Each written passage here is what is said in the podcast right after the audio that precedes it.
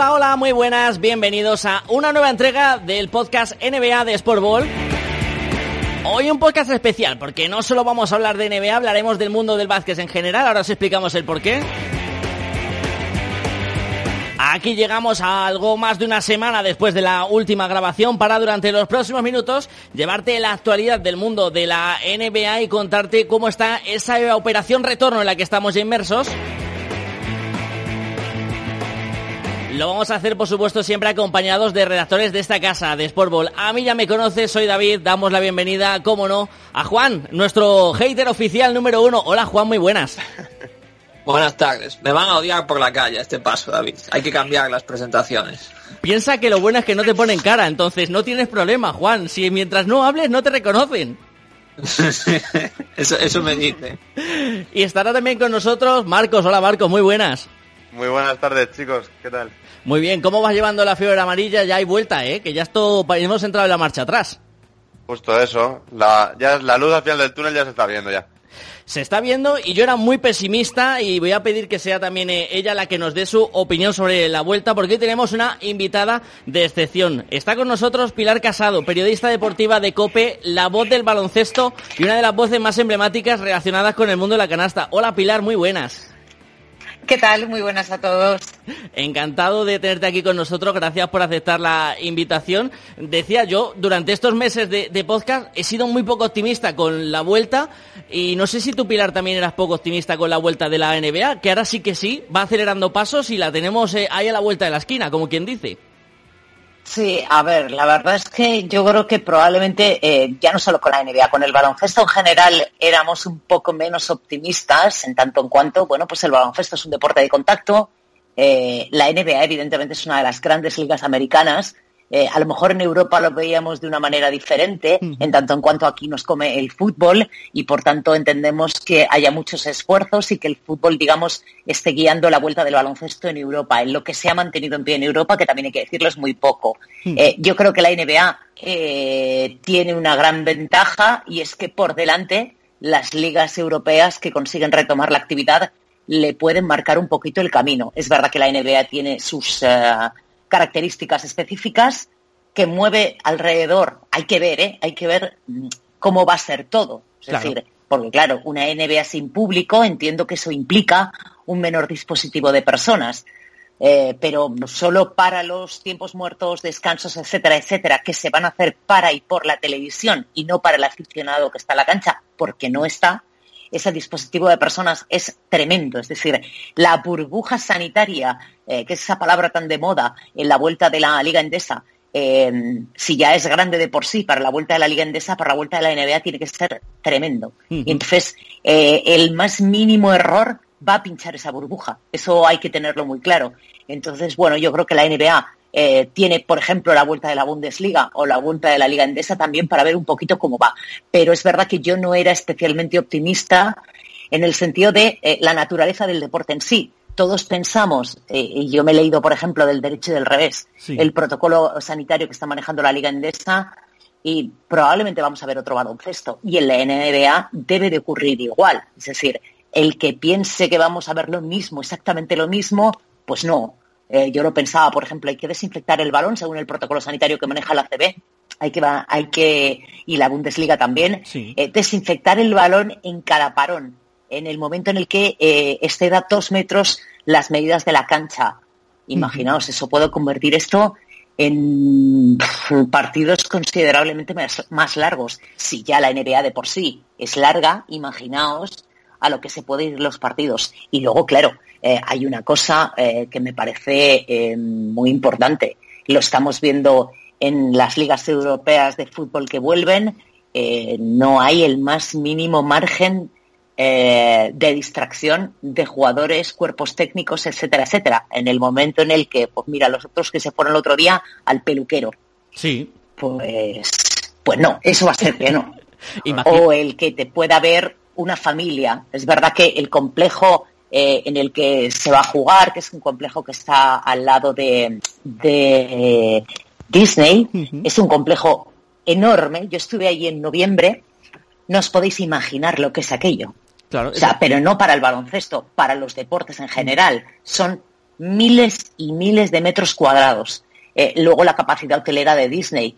Eh, es que mm, solo con eh, desde que tú entras en Disney y hablo del acceso luego a Magic Kingdom, ¿no? Que es eh, los parques de Florida son muy grandes, caben en cada uno de ellos. Me contaron entre 70 y 80 mil personas, visitantes diarios.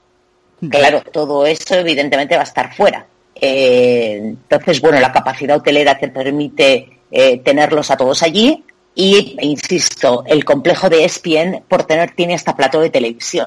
Tienes para béisbol, tienes para básquet. Yo cuando estuve estaba la gente de Special Olympics trabajando. Sí. Es todo iniciativa privada, evidentemente. Allí no puede ir cualquiera a practicar deporte, entre otras cosas, porque cuesta un pastizal.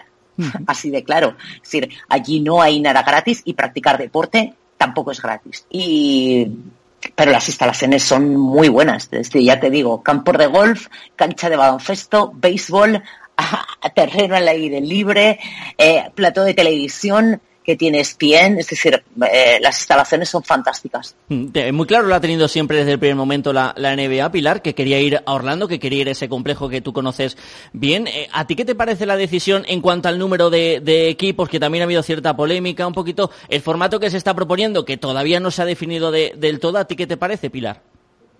Eh, eh, hay que tener en cuenta una cosa, y ha pasado en todas las competiciones que han intentado eh, finalizar la temporada por un sistema de concentración, eh, que es diferente, por ejemplo, al que está manejando la Liga de Fútbol Profesional. En el momento en el que lo tienes que hacer por concentración, tienes que tomar la poco diplomática y políticamente incorrecta decisión de reducir, porque con todos mm, es que se convierte casi en un imposible. Y yo entiendo la NBA. Quiero decir, la ACB lo ha hecho, la Bundesliga ha hecho, es decir, tú resumes la temporada para intentar salvar los muebles, básicamente por televisión y por patrocinadores, y evidentemente la única manera de reducir mirando los calendarios, y sobre todo hay una cosa muy importante que quizá al aficionado eh, se le escapa, y es hasta qué punto puedes tú, para finalizar la temporada en curso, hipotecar la siguiente. Hay eh, eh, competiciones como la Euroliga que ha dicho, no, mira, yo, aparte de las dificultades que tengo de fronteras, de movimientos, de mm, burbuja sanitaria, etcétera, etcétera, etcétera, además lo que no quiero es meterme el 30 de julio y no haber empezado a trabajar una temporada que me tiene que empezar en octubre. Eh, hay que darle forma, evidentemente, a ese resumen de temporada de la NBA, sobre todo porque a mí me parece muy importante que eh, hay que ver fechas. Es verdad que ellos han establecido todo el calendario y tal, pero ellos parten de una cosa. Eh, el 1 de diciembre debe de estar empezando el curso 2021. Y les guste o no les guste, pero es que no te puedes meter en franjas de los Juegos Olímpicos. Ya no tanto por las grandes estrellas de la NBA americanas, si queréis llamarlo así, Sí. sino porque la NBA, el jugador extranjero, tiene mucho peso y hay muchos jugadores que querrán ir a los Juegos. Y por tanto has de respetar unos timings y unos descansos y tú no le puedes decir a FIBA que tus grandes estrellas no van a ir a los Juegos Eso desde abiertamente. Luego, o- luego, otra cosa será que haya decisiones individuales. De no, bueno, que yo estoy tal, es que me duele la oreja izquierda y todo ese tipo de renuncias. Pero tú, como NBA, tú no puedes hipotecar un calendario en el que te lleves por delante los Juegos Olímpicos, porque los Juegos son sagrados. Y desde luego toda la acumulación de, de eventos ha hecho ese desplazamiento también de, de los juegos y habrá que ver también, Pilar, que no haya ningún mínimo problema. Se está trabajando con una hoja de ruta muy, muy al milímetro para que todo cuadre como bien nos estás apuntando. Marcos, eh, te dejo que preguntes. Sí, también, también quería decir que precisamente ese es uno de los puntos clave y es el de la reducción de personal. Y precisamente Adam Silver también sí que te digo, Pilar, que al- antaño no tanto, pero ahora se ha visto la importancia de Europa en el baloncesto americano, no como, no como hace 10, 20, 30 años. Y claramente yo estoy, yo también estoy a favor en cuanto a que seguramente Adam Silver ha tenido en cuenta lo de los Juegos Olímpicos. Y también me parece un punto muy bueno que ha tomado, que es que mm, cada equipo no va a llevar a su personal sanitario. Es decir, mm, van a permitir compartirlos para que cuanta menos gente haya, mejor. Y como ya van a estar todos encerrados, eh, mucho mejor será que, haya menos gente involucrada en ello. Yo el mínimo temor que tengo es que en, un, en una liga tan importante a nivel mundial como es la NBA, el momento en el que salga algún positivo, una vez estén todos ahí dentro.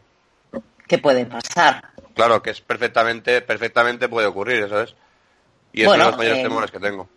Eh, a ver, eh, nos va a pasar exactamente igual en todas las ligas, es decir, es posible, puede darse esa situación, no es una situación tan marciana, kafkiana o llámalo como quieras, no, es tan extraordinaria. Si algo hemos aprendido en estos cuatro meses que llegamos, que llegamos con el dichoso coronavirus es la facilidad con la que se puede transmitir. Y a partir de ahí, el más mínimo descuido te puede llevar. Hay que ver qué protocolo sanitario establece la NBA para el caso de un positivo. Es decir, si aíslan solo a esa persona, si se mantiene en cuarentena todos los cercanos, porque claro, cuarentena de un equipo, imagínate. Pues es verdad que la NBA, por ejemplo, cuando estalló el primer positivo, el de Rudy Gobert, eh, ahí fueron muy rápidos, es decir, no dudar lo más mínimo en coger y suspender la competición. Pero estamos hablando de un país ahora mismo incontrolable. Estados Unidos ahora mismo probablemente es incontrolable, porque Florida, eh, que se ha elegido como sede para resumir la temporada de la NBA, ahora mismo está en números de la pandemia preocupantes. Muy También es un tema, también es un tema económico, ¿eh? O sea, el tema de las de la vuelta de las ligas, yo creo que el que mejor lo ha hecho sin duda en el término deportivo es la Bundesliga. La Liga Española no creo que tanto, pero yo creo que la NBA ya era por una emergencia económica, ya que Adam Silver también eh, apuntó que el 40% de los ingresos eh, procedían de aficionados, televisiones, etcétera, y que como, claro, no vuelva eso, en algún momento tenía que volver. Yo por eso sí que, entre comillas, era optimista con la vuelta, más por el tema deportivo, por el tema económico. Sí, evidentemente, como digo yo, el cinturón aprieta. ¿eh? eh es verdad que la, Bundesliga, tanto en fútbol como en baloncesto, eh, son, eh, es un modelo muy diferente al que estamos acostumbrados. Es decir, ellos, el porcentaje de ingresos que viene del ticketing es elevadísimo. Y esa parte en la Bundesliga se pierde porque se pierde. En el baloncesto, eh, muchas veces eh, cuando ha estado el Bayern de Múnich, cuando estaba el Alba Berlín, a Jordi Bartomeu, el CEO de la Euroliga, siempre nos ha dado los porcentajes de ticketing de los clubes de la Bundesliga de baloncesto. Y es tremendo la cantidad de ingresos que generan por ese concepto.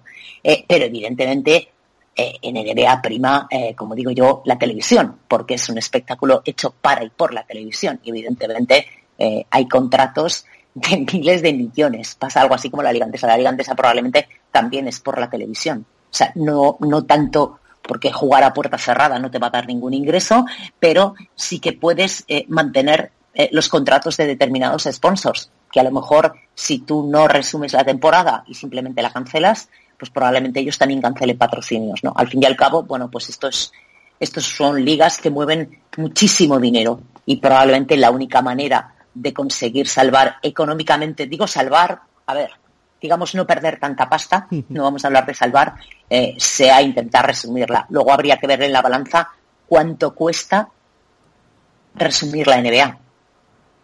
Claro, que eso, no lo cuenta casi si estamos hablando Si estamos hablando de 22 equipos más toda la infraestructura eh, de personas que puede mover la NBA más eh, di que, a ver, Orlando es verdad que es una ciudad que está apostando muchísimo por el deporte. Yo, de hecho, eh, estuve en noviembre y estuvimos visitando, eh, es una empresa con capital público-privado, lo cual es una cosa mm, muy poco habitual en Estados Unidos, que están detrás de albergar una de las sedes de la Copa del Mundo de Fútbol, que tiene que ser en México, Canadá y Estados Unidos.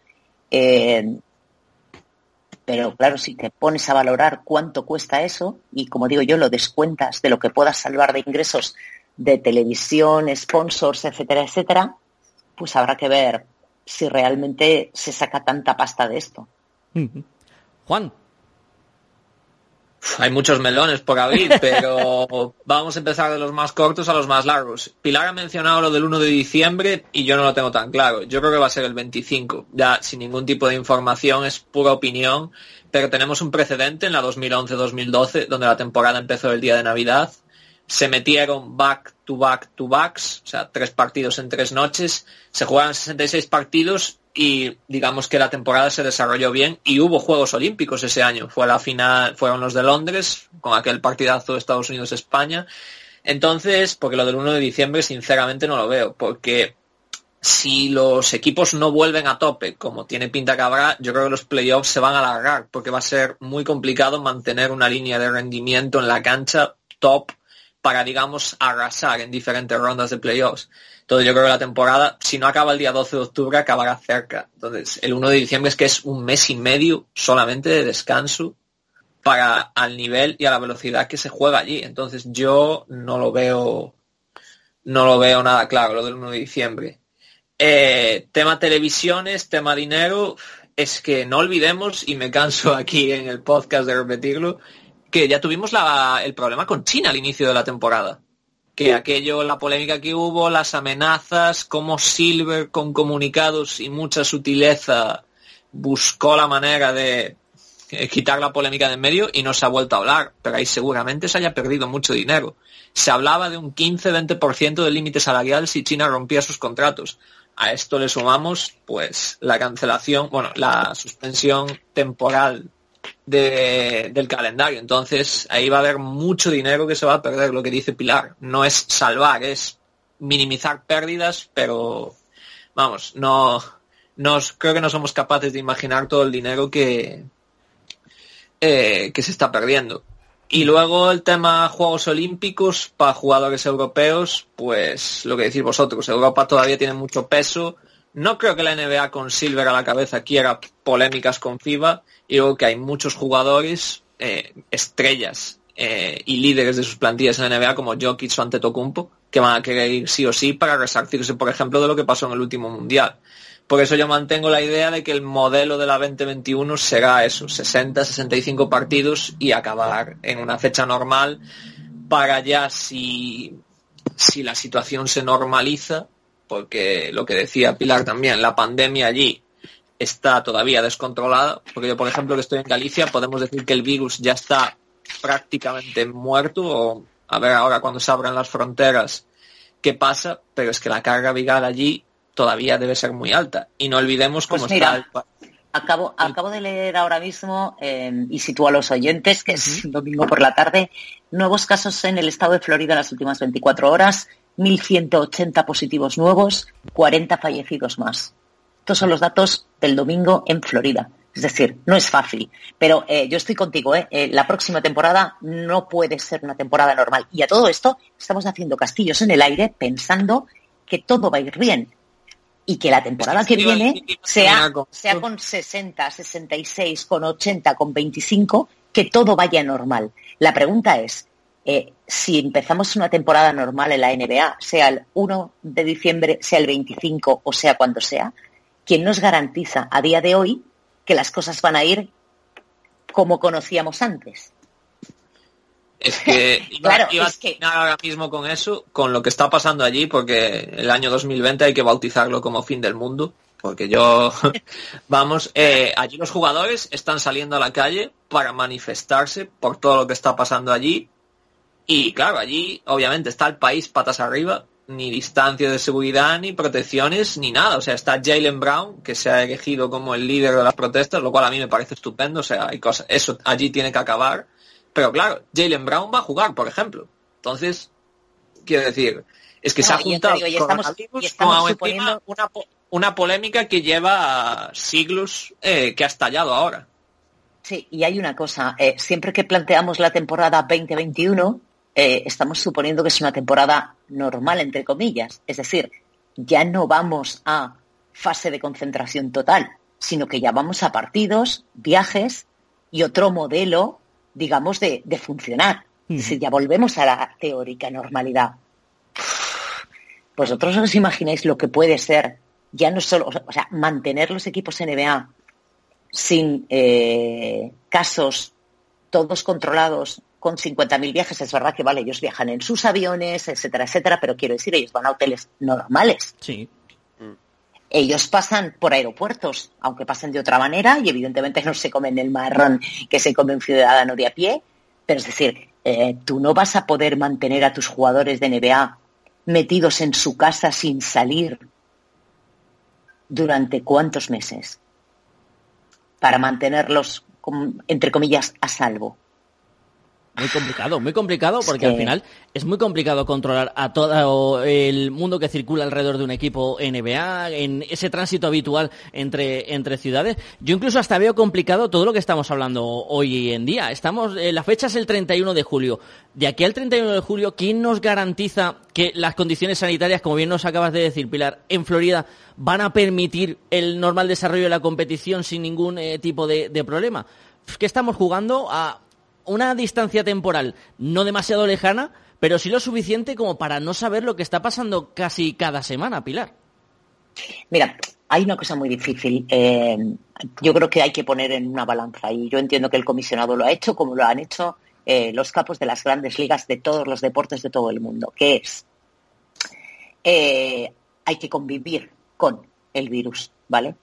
Ah, y por tanto, mm, pensar en un largo plazo mm. es muy difícil, pero ese no pensar más allá de mañana o pasado lo que no te puede llevar es a paralizarte. Y por tanto has de trabajar como si las cosas fueran yendo siempre a mejor y que cada vez haya menos casos y que cada vez esté más controlado, que se debilite o que encontremos una vacuna. ¿Sabes? Lo que no puedes hacer es coger, esperar en tu casa y decir, bueno, pues, pues vamos a ver cuándo se va porque probablemente no se vaya nunca, salvo que le demos, le demos la noche con una vacuna. Pero es que la vacuna tampoco sabemos si va a llegar. Siempre ponemos el ejemplo, el SIDA. ¿Cuántos años hace del SIDA? No tenemos vacuna para el SIDA. Tenemos retrovirales que permiten, bueno, que han convertido en crónico una enfermedad, pero no hay vacuna, es decir, no sabemos si contra este SARS-CoV-2 vamos a tener vacuna. Ya no digo si lo vamos a tener en enero en marzo o en diciembre de 2021. Lo que no sabemos a día de hoy es si tendremos vacuna. Totalmente. Entonces, no te puedes quedar parado. Totalmente. Aprovechando que tenemos a Pilar, eh, por seguir hablando de NBA y dejar un poquito todo el tema coronavirus, eh, lo apuntaba no sé si era Juan o Marcos. Y tú, Pilar, que has estado allí, que llevas muchos años siguiendo también el, básquet eh, norteamericano, el básquet europeo, ¿de verdad ha cambiado tanto como parece en los últimos tiempos la visión que tenían en Estados Unidos del, del básquet europeo? ¿De verdad ese cambio de visión que se ha venido viendo y que se ha venido diciendo a lo largo de los años es tan real o es todavía por debajo de lo que nos gustaría en Europa? A ver, vamos a ver. Eh, no os engañéis. La NBA lo que ha buscado es el talento fuera que en un momento dado, mm, pues no te voy a decir que escaseara, pero evidentemente eh, hay jugadores fuera de los Estados Unidos que son grandísimos jugadores. Y la NBA busca talento.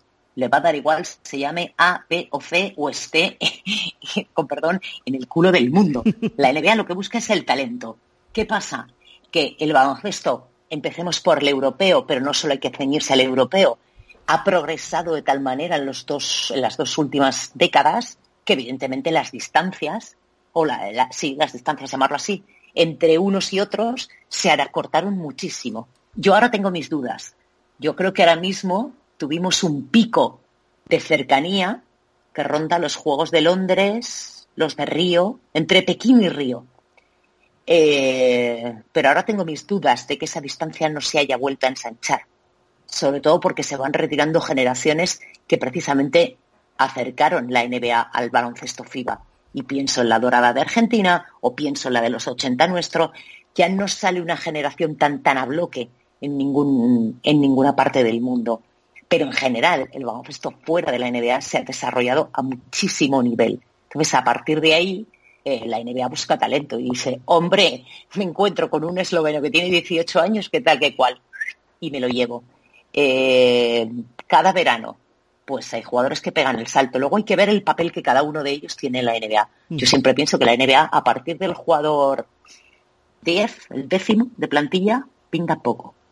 10, 11, los últimos tres, es como que es como que no. Y luego es verdad que físicamente físicamente yo creo que es la gran diferencia. Ya no tanto por talento, sino físicamente. Yo creo que sigue habiendo puestos en los que muchos europeos se nos quedan pequeños. Es decir, las condiciones atléticas de muchos jugadores NBA, por más que entrenemos, chato, no, no hay manera. Pero yo creo que, insisto, hubo un pico de cercanía en esos seis, ocho años entre esas dos finales olímpicas, entre Pekín y Río, pero yo creo que vuelve a ensancharse, excepto casos puntuales. Hay muchos jugadores eh, que se han ido a la NBA de cualquier parte del mundo y tampoco han llegado a ser. A ver, yo siempre digo que en la NBA hay cinco grandes estrellas, hay luego muy, muy buenos jugadores y luego ya vamos más para abajo. Es decir, estrella de la NBA hay cinco. O sea, cinco o seis, no hay más. El resto son muy, muy buenos jugadores, pero evidentemente, pues todos estamos pensando, Kobe era una estrella de la NBA, LeBron es una estrella, Stephen Curry es una estrella, pero luego hay jugadores muy buenos que evidentemente no tienen ese estatus de estrellón de la NBA.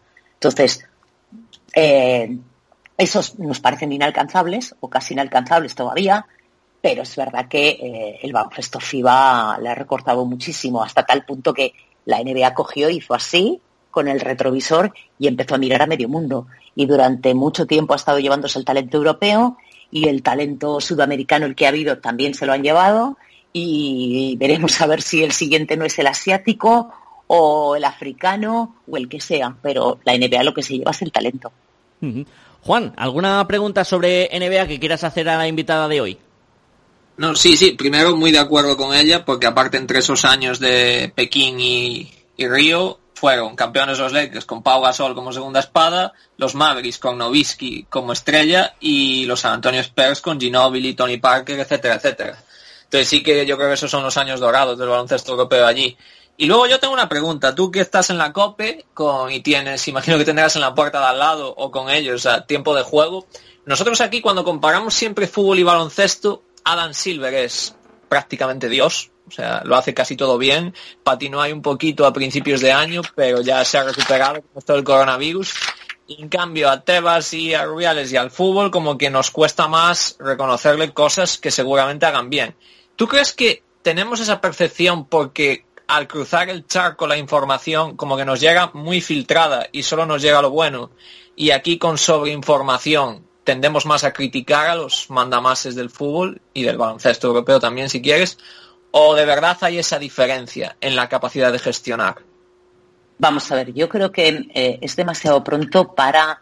Eh, la, palabra exacta no es juzgar, es valorar. en general, no, no solo por el coronavirus.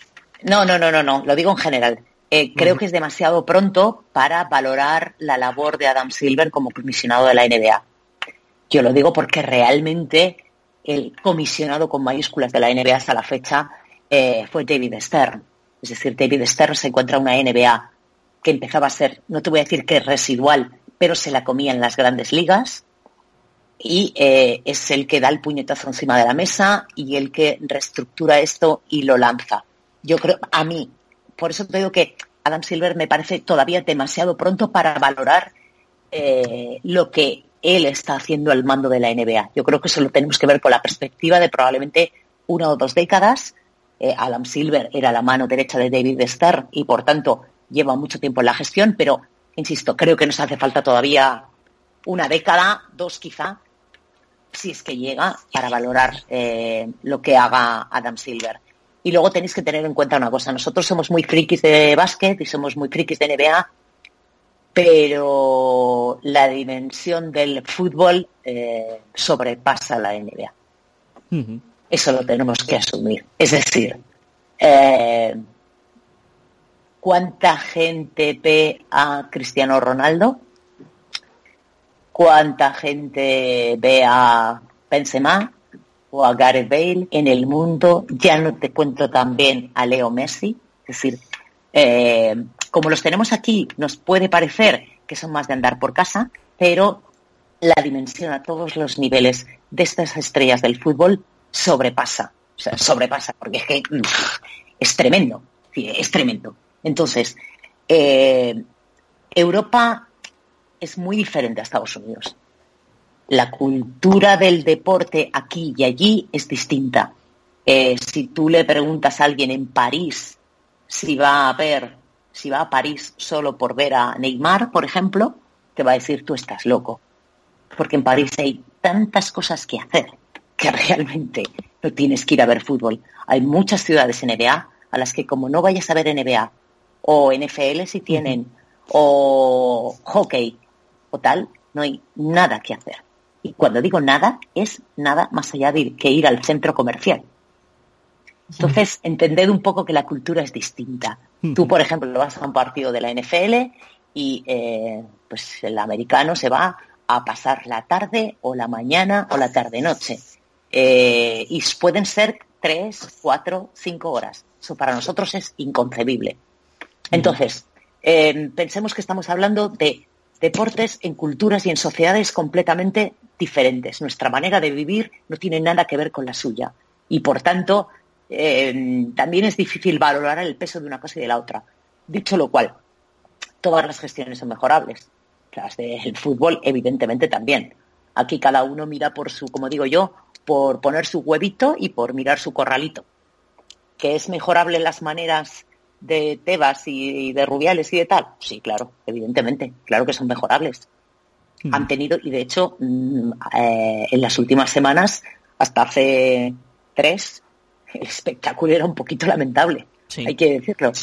Eh, se metió el Consejo Superior de Deportes por en medio y dijo, hasta aquí hemos llegado. Es decir, esto no va a ser un salvamediario en los medios de comunicación y un escándalo permanente. Entonces, bueno, vamos a ver lo que nos dura. Pero insisto, eh, lo que el fútbol es a Europa es muy difícil de igualar, ¿eh? Muy difícil de igualar en el mundo. Y de hecho, eh, yo creo que en Estados Unidos cada vez van a más polideportivo, es decir, están abriendo ventanas en el mundo del deporte, eh, como puede ser, por ejemplo, el fútbol femenino, a raíz de la, de la irrupción de Megan Rapino. Megan Rapino es eh, Dios ahora mismo. Es un referente del deporte en Estados Unidos. A nosotros nos puede parecer muy lejana, pero eh, lo que esa mujer socialmente ha conseguido, además ya del impacto futbolístico, lo que esa mujer socialmente ha conseguido en, Estados Unidos es ser un referente. Y eso eh, no todos lo consiguen. Y cada vez les gusta más nuestro fútbol. Cada vez les gusta más nuestro fútbol. De hecho, hay eh, auténticas peleas por ver a ver qué ciudades van a albergar las sedes de esa Copa del Mundo que os decía. Entonces, bueno, yo creo que los escenarios cada vez se abren más. Nosotros no vamos a jugar al béisbol, o sea, eso ya lo aseguro yo. O sea, en Europa no vamos a jugar ni al béisbol, ni vamos a jugar al hockey hielo, quitando los países del, del antiguo telón de acero, que sí juegan muchísimo al hockey hielo, pero en el resto de Europa no. Eh, pero ellos sí van a jugar mucho más a nuestro fútbol que nosotros a muchos de sus deportes. el béisbol. ¿Nos veis jugando al béisbol? Altísimo nivel. No. no. Las cosas como no. son. No, no, ni, el béisbol. ni, el fútbol es el fútbol. Exactamente, ni la NFL, que ya lo intentó hace unos años con la famosa NFL Europa y fue un fracaso económico para la Liga Norteamericana y no se ha vuelto a, intentar expandir en ese, en ese sentido, más allá de los partidos con Londres, donde sí hay bastantes lazos de unión entre los dos eh, países. Eh, Marcos, ¿alguna pregunta sobre NBA para Pilar? Sí, yo, yo siguiendo hilando el tema periodismo baloncesto, como habéis comentado también, el fútbol es el deporte rey aquí y es donde el periodismo eh, eh, más, más demanda puede llegar a ver, ¿no? Con lo cual el tema subjetivo de la opinión y los gustos de cada periodista barra aficionado, experto, como quieras llamarlo, siempre reluce, ¿no? En cambio, yo, por la experiencia que llevo haciendo en este mundillo durante X años, veo que es un, un público más objetivo que no se reluce tanto de los colores de cada uno y me parece, digamos, un periodismo más sano. Entonces, eh, siempre respetando las, eh, respetando con las palabras, ¿no? Entonces, ¿qué le falta a tu gusto? ¿Qué le falta al periodismo del mundo del baloncesto, ya sea NBA y barra europeo, para que pueda llegar a estar a la altura en cuanto a repercusión, ¿no? Como el, como los periodistas futbolísticos. Eh, primero porque los deportes no tienen la misma repercusión. Claro, o sea, sí, sí, por eso, pero... ya, ya, partimos de eso. Partimos de eso, es decir, eh, la repercusión que tiene un partido de baloncesto a la que tiene un partido de fútbol eh, es ahora mismo la distancia es tremenda, es enorme. Y a partir de ahí, por tanto, la repercusión... va habiendo una evolución, va habiendo un cambio, ya cada vez, pues como tú has comentado David Stern, otra una de las cosas que hizo en la época de Jordan eh, el mismo comisionado eh, afirmó que se veía la NBA en muy pocos países y a día de hoy es un deporte que se consume alrededor de todo el mundo. Entonces va habiendo un progreso. Tenemos gente conocida que siempre ha sido muy futbolera, que poco a poco le va acercando, se va acercando al mundillo NBA, también por el hecho de que el periodismo lo ve mucho más objetivo, la gente es mucho más directa, es mucho más específica, los artículos son menos de opinión y más de temas objetivos, ese tipo de cosas es el progreso. Ya, obviamente, concretamente, el fútbol en Europa es muy complicado que se destrone, ¿no? Pero sí que vaya habiendo una evolución al igual que ha habido estos años. Mm, yo en eso tengo mis dudas. A ver, vamos a ver. Una cosa es que un periodista eh, que pueda ejercer laboralmente eh, el fútbol eh, vea de manera puntual la NBA. Cuando digo puntual, quiero decir, bueno, pues que algunas noches se pueda quedar a ver NBA o se la vea por la mañana cuando se levanta, tal, no sé qué, a, dedicarse a, las dos cosas a la vez. por ritmos vitales es muy, es muy, muy difícil. A ver, la NBA tenéis que entender una cosa. La NBA es para los medios con derechos. Es decir, eh, pasa como en los Juegos Olímpicos. Eh, el que tiene derechos es el rey del mambo y el que no tiene derechos mm, no tiene nada que hacer. Y la NBA es así. Es decir, eh, tú te vas a medios locales en Estados Unidos y no pueden emitir imágenes de nada. Con lo cual, ¿qué es lo que están haciendo ellos? Y para que entendáis un poco hacia dónde va también un poco el periodismo. va a contar historias. Es decir, tú, por ejemplo, eh, pues resulta que un deportista X, debe usted saber qué disciplina, triunfa en los Juegos. Tú no puedes emitir, porque no tienes los derechos, eh, esa prueba en la que él ha reinado los Juegos Olímpicos, pero sí puedes contar una historia de él. Entonces yo creo que va un poquito evolucionando hacia eso. Eh, ¿El periodista de baloncesto es diferente? Sí, y tiene una repercusión infinitamente menor menor porque su deporte tiene una repercusión infinitamente menor y seguimos estando a mucha distancia. Es decir, a día de hoy en Europa no hay país en el que otro deporte le tosa al baloncesto, o sea, al fútbol. No. No. O sea, cruzas, cruzas a Francia y cruzas a Italia y te vas al Reino Unido y te vas a Alemania. No, no nos engañemos. Es decir, quizá a lo mejor, pues no sé, a lo mejor en Grecia quizá durante algún tiempo el baloncesto estuvo ahí un poquito a la par en España hace años también. Lituania, Yugoslavia. Sí, Lituania sí, pero bueno, porque Lituania es un caso excepcional, ¿no? Mm. Es un caso, eh, yo diría que casi casi único. O, Eslovenia, por ejemplo, ¿no? Claro, pero incluso, incluso ahí tiramos de que, de que están en el Mundial de Baloncesto, pero por Euroliga. Pero si ya vamos al tema del podcast de NBA, es que hay, claro, muy poca chicha puedes sacar. Claro, es decir, es un mundo muy, muy cerrado. Eh, la NBA es un mundo en el que prima la televisión, ya no tanto ni la prensa ni la radio. Eh, además, fíjate tú, en Estados Unidos está pasando algo que yo creo que nosotros también vamos camino de eso, que es eh, qué hueco o qué espacio tienen muchísimos periodistas en los medios convencionales que normalmente son los tenedores de los derechos, al menos en Estados Unidos son los tenedores de los derechos, las grandes corporaciones audiovisuales. Eh, se están creando muchas plataformas para eh, sacar a la luz eh, mucho contenido. Yo creo que por ahí va el camino, pero tiene que ser evidentemente un contenido alternativo. Porque tú la imagen no, no la tienes porque no eres la propietaria. Entonces, en ese, en ese sentido, en Estados Unidos se está trabajando muy bien en eso. Yo creo que en Europa estamos menos acostumbrados a eso, Europa, eh, es verdad que España es un país muy, muy de radio, eh, probablemente de los países en Europa que más se consume radio, eh, pero yo creo que el periodista europeo, si no hay espacio en los medios convencionales, probablemente también va a seguir ese camino de plataformas audiovisuales que le permitan crear contenidos, subir contenidos y tener una grandísima repercusión. Eh, Pilar, aprovechando ya que hablamos del periodismo, yo quería preguntarte por ello. Luego, eh, compañeros, podemos ya saltar a cualquier tema que queráis, con total confianza, libertad para intervenir, que ya sabéis que sois de la casa. Y además Pilar se está portando bien con nosotros y yo se lo voy a agradecer luego eh, de nuevo que esté en este ratito con, con nosotros. como bien decimos, el periodismo deportivo siempre se asocia al lado masculino, ¿Tú también lo has tenido ese sentimiento cuando empezabas en, tu trayectoria, Pilar? ¿O ha habido algún momento en el que sí hayas visto que por ser mujer se cerraban las puertas dentro del periodismo deportivo? ¿Cómo está un poquito el papel de la mujer en ese sentido? Bueno, vamos a ver. A mí nunca me han cerrado ninguna puerta. No me la han cerrado. A mí nadie me ha dicho, eh, si Dios quiere, el 1 de agosto voy a hacer 30 años trabajando en la radio. Y a mí nadie me ha dicho, esto por ser mujer no lo haces. No eh, siempre pienso en una cosa. Eh, yo creo que parte eh, vale de la valía que tú tengas y de lo que trabajes y de lo que intentes mejorar. Es verdad que tenemos un, en España, tenemos quizá un hándicap cultural, es decir, no estamos acostumbrados en general a escuchar un Madrid-Barça de fútbol narrado por una mujer. ¿Vale? Eso hay que, eso hay que aceptarlo. Es así. yo siempre digo que hay que ir mucho a emisoras pequeñas, hay que irse a emisoras de provincias porque ahí te vas a encontrar a muchas chicas muchas mujeres que sí que están haciendo fútbol y que además lo están haciendo bien, probablemente son las grandes desconocidas del periodismo de este país. A mí me llama mucho la atención cuando alguien dice, se quiere colgar la medalla de no, yo soy la primera, tal, no sé qué. Bueno, espera, vete, que a lo mejor en una emisora chiquitita de cualquier provincia lo encuentras. Pero bueno, no, como digo yo, no ha estado ni en el sitio ni en el, ni en el momento y probablemente tenga menor repercusión.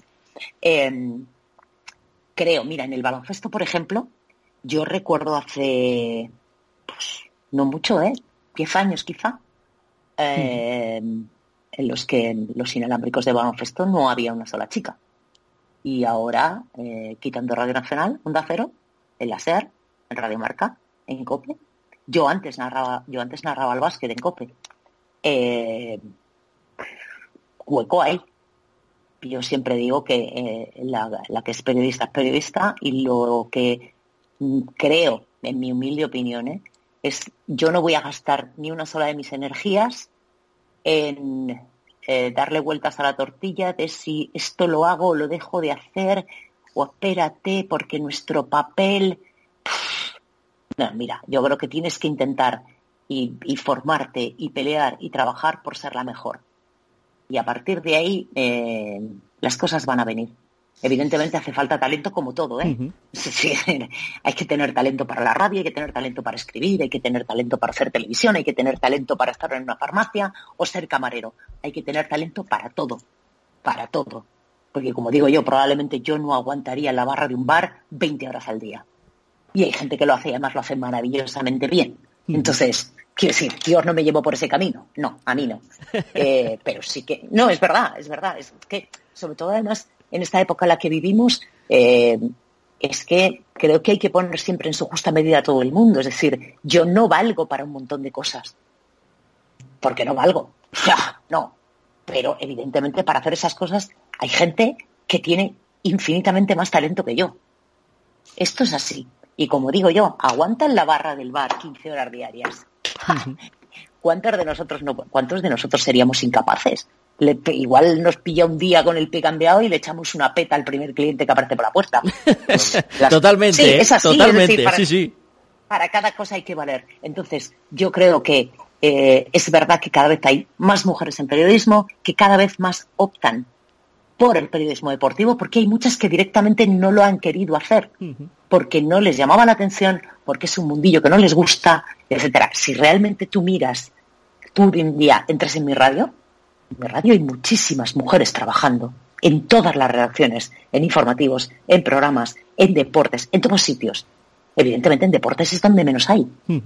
Pero la, eh, yo lo veo en el máster cada año.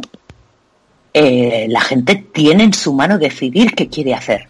Y hay muchas que deciden que no quieren ser periodistas deportivas, que prefieren otro tipo de periodismo, de hacer radio de otra cosa. Entonces, entre las que hay, evidentemente el nivel cada vez es mejor. Cada vez es mejor.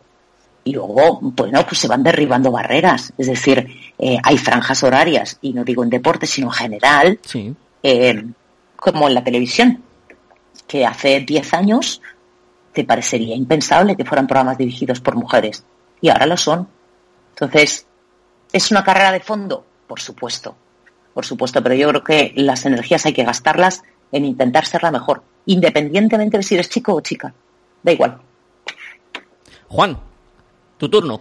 Eh, bueno, yo esto te lo pregunto desde fuera, porque aquí de la redacción soy el que menos tiene que ver con periodismo, soy de ciencias tecnológicas, o sea que imagínate dónde he acabado, pero, pero te pregunto, yo escuché el otro, hace unos un par de meses, tres, a Guille Jiménez, el comentarista de Movistar junto con Anthony, supongo que lo conocerás, en una entrevista que le, pregunta, le, bueno, le preguntaban por la situación del periodismo en general y decía, bueno, es que mi sobrino, o mi sobrina, ahora mismo no recuerdo exactamente el género, pero decía, se va a ir a estudiar periodismo y yo le he dicho, no lo hagas, que esto está fatal. O sea, el periodismo ha ido a peor continuamente.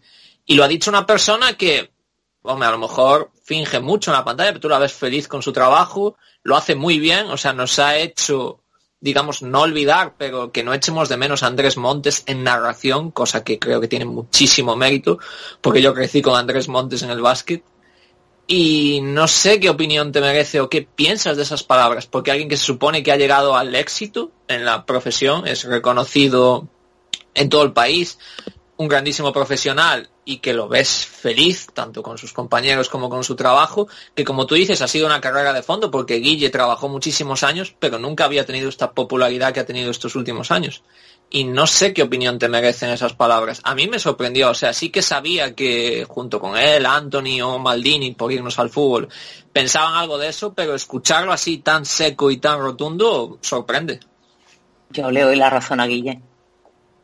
Y yo, y yo, a ver, sin saber exactamente por qué lo dice él, eh, yo entiendo su reflexión. Vamos a ver. La profesión tiene una cosa que es eh, maravilloso.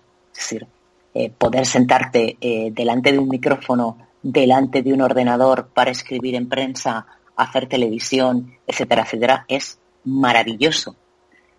Pero no nos engañemos, es una profesión jodida, en tanto en cuanto. Yo no sé cuántos alumnos salen cada año de las facultades de periodismo. No lo sé, no tengo ni idea. No sé cuántos miles pueden ser licenciados en periodismo cada año tenemos un problema. Los medios de comunicación somos los mismos de hace 30 años.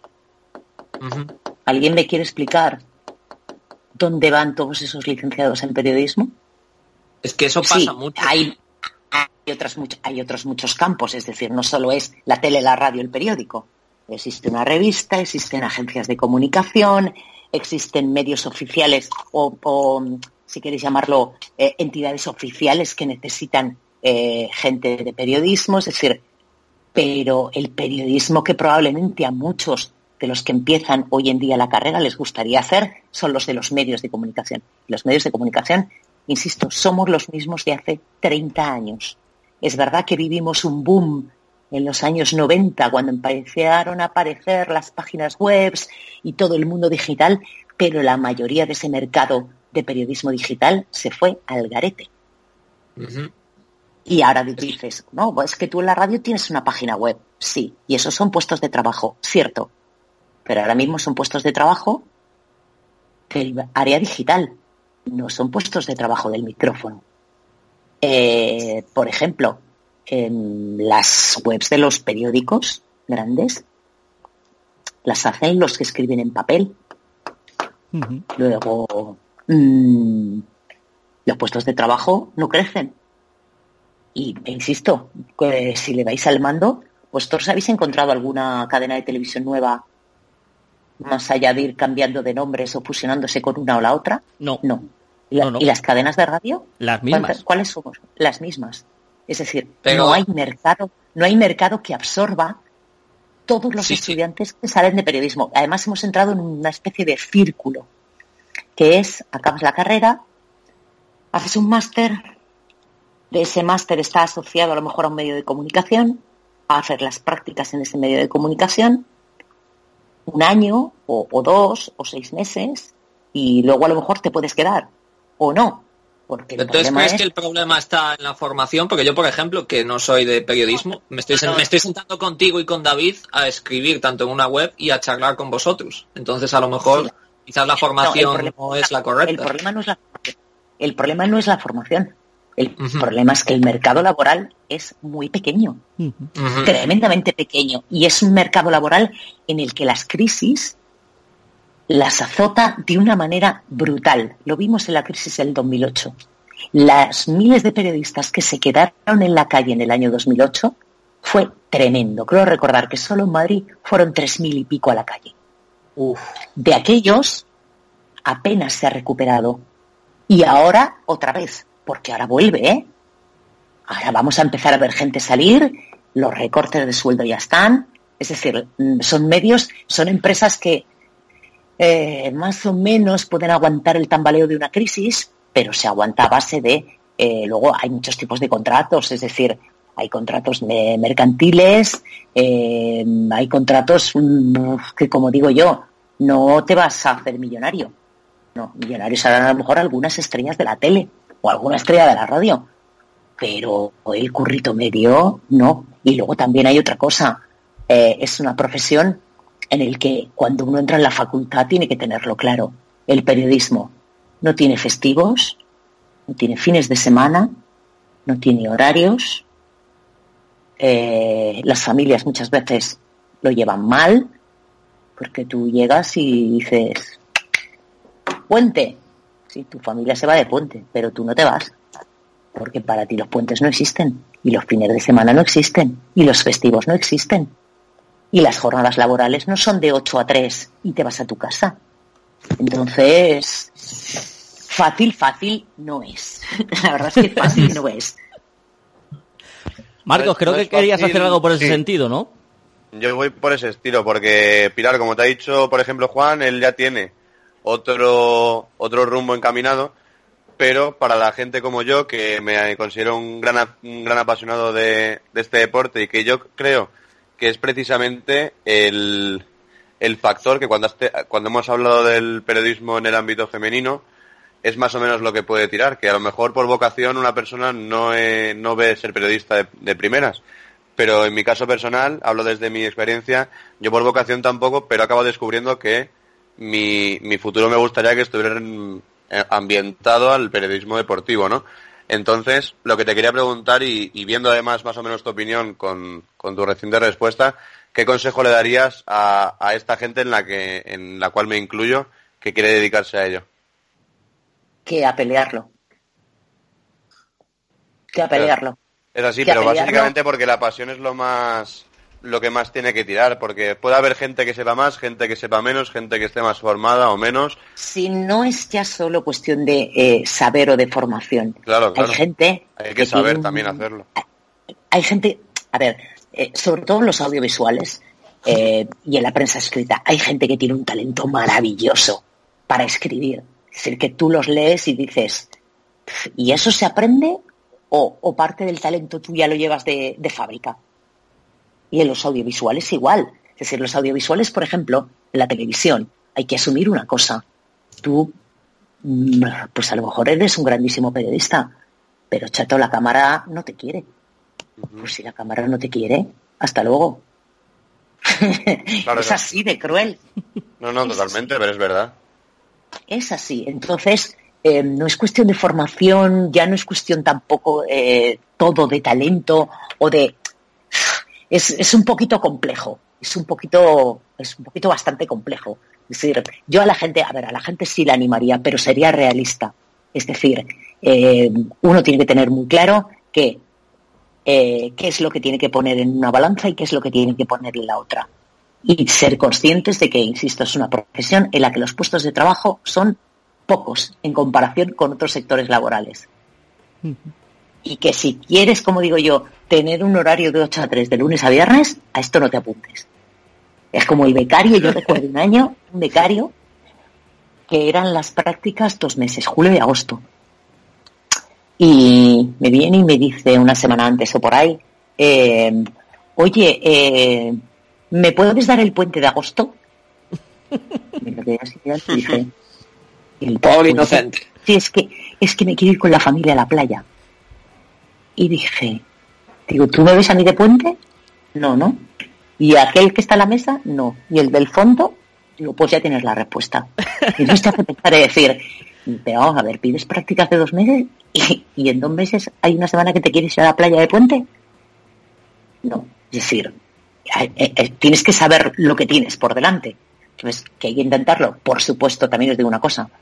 Eh, cuesta mucho decirlo y cuesta mucho llegar a esa conclusión y desde luego dar el paso. No lo da todo, no lo da todo el mundo, que es hay vida más allá del periodismo.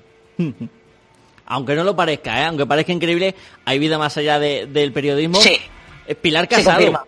Eh, yo te voy a agradecer que hayas estado con nosotros en eh, este podcast. Se nos quedan muchas cosas en el tintero, pero claro, te prometí que estaríamos 20-25 minutos. Vamos a hacer 55 de programa y yo encantado de que hayas estado con nosotros. Nos quedaríamos contigo hablando otra hora más, encantadísimos de la vida. Así que lo que voy a hacer es... Eh, tú luego, tú luego edites no, no, no. Aquí, aquí emitimos todo. Si, el jefe, si el jefe no hay problema. Ya sabe que esto del tema de la duración nos lo pasamos un poco por el, por el forro, hablando mal y pronto. Así que lo que voy a hacer es, aquí otro día que tengas también tiempo, vuelvas a estar con nosotros y sigamos charlando contigo, si te parece. Pues ya cuando queráis, chicos, que ha sido un placer y que me alegro mucho de que estéis ahí al pie del cañón, porque esto es una plataforma donde se puede eh, progresar y se pueden hacer muchas cosas que a lo mejor en medios convencionales no hay hueco. Entonces, animo y a seguir currando. Muchas gracias, Pilar. Un placer y hablamos pronto, te lo prometo. Hecho. Y gracias también a mis dos colaboradores, Juan, Marcos, compañeros, muchas gracias por estar un domingo por la tarde aquí al pie del cañón, como así me gusta, ¿eh? Aquí ni fines de semana ni leches y nos reencontraremos la semana que viene, ¿vale chicos? Perfecto. Lo de, lo de superar los 40 minutos sí que ha sido una conquista laboral y no las vacaciones. ¿Cómo eres, Juan? Y a todos ustedes, gracias por estar al otro lado, gracias por elegir el podcast de Sportball para pasar este ratito ameno y divertido. Nos reencontraremos, Dios mediante, dentro de una semana. Hasta entonces, sean felices.